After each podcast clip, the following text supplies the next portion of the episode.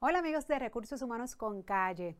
Y por ahí dicen que hay como unas sogas en los escritorios del Senado que han colgado a todos los secretarios. Y también la situación está como que con los empleados de Luma, los que no pasaron, que son miles de empleados y dónde los van a poner. ¿Qué realmente necesita un empleado para que haya compatibilidad de puesto? Bueno, pues hablamos de eso hoy en Recursos Humanos con Calle, así que no se retiren.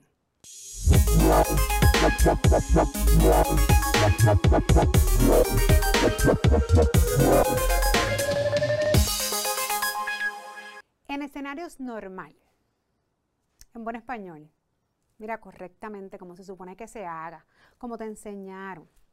Que no haya intereses políticos ni compromisos de gobierno para ganar votos u otros.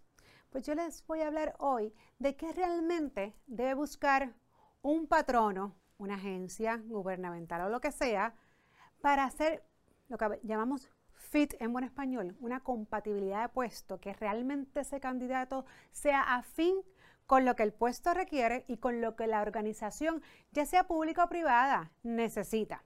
Y del mismo modo, ¿qué ese empleado debe tener y buscar para también sentirse productivo y motivado con la tarea que va a hacer?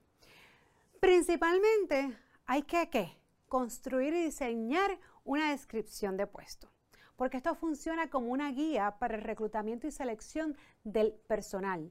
Nos ayuda también a definir sueldos, salarios de forma más justa y equilibrada. Permite definir planes de compensación e incentivos para los empleados.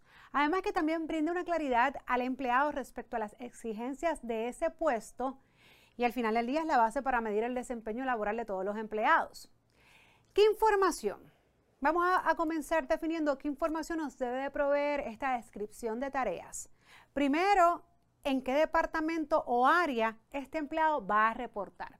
Y esto es muy importante precisamente por lo que está pasando ahora con Luma.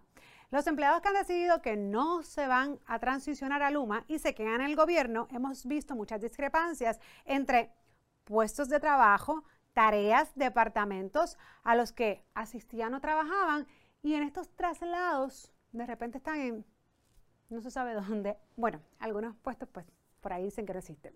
Así que lo primero que debemos analizar es la detección ¿no? y, y, ese análisis de las necesidades de la empresa en el puesto. Oye, toda organización tiene un fin tiene un, objetivo y de acuerdo a eso vamos a hacer estas descripciones para cubrir realmente esas necesidades y poder definir el perfil perfecto que necesita la plaza. ¿Cuáles van a ser esos roles y responsabilidades? ¿Cuáles son los requisitos mínimos del puesto? Todos los puestos tienen requisitos. Y hay unos requisitos mínimos sobre todo que muchas veces no se deben de flexibilizar. Son necesarios para hacer el puesto. Las competencias.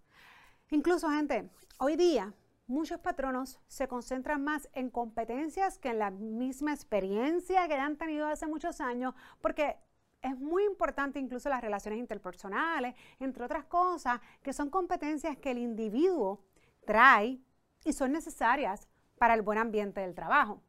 Las destrezas técnicas, conocimiento en ciertas herramientas. Cada puesto tiene sus necesidades y algunos de ellos a nivel de tecnología o ciertas herramientas más que otros. Es importante que la persona que venga a hacer ese puesto, esas responsabilidades, tenga esa capacidad, esa habilidad y si no, en el caso, por, ejemplo, de un traslado, una reorganización, entonces el patrón no viene obligado a adiestrar ese personal para que pueda entonces, en efecto, utilizar esas herramientas que son tan necesarias para hacer el trabajo en ese puesto de trabajo. Vale la redundancia.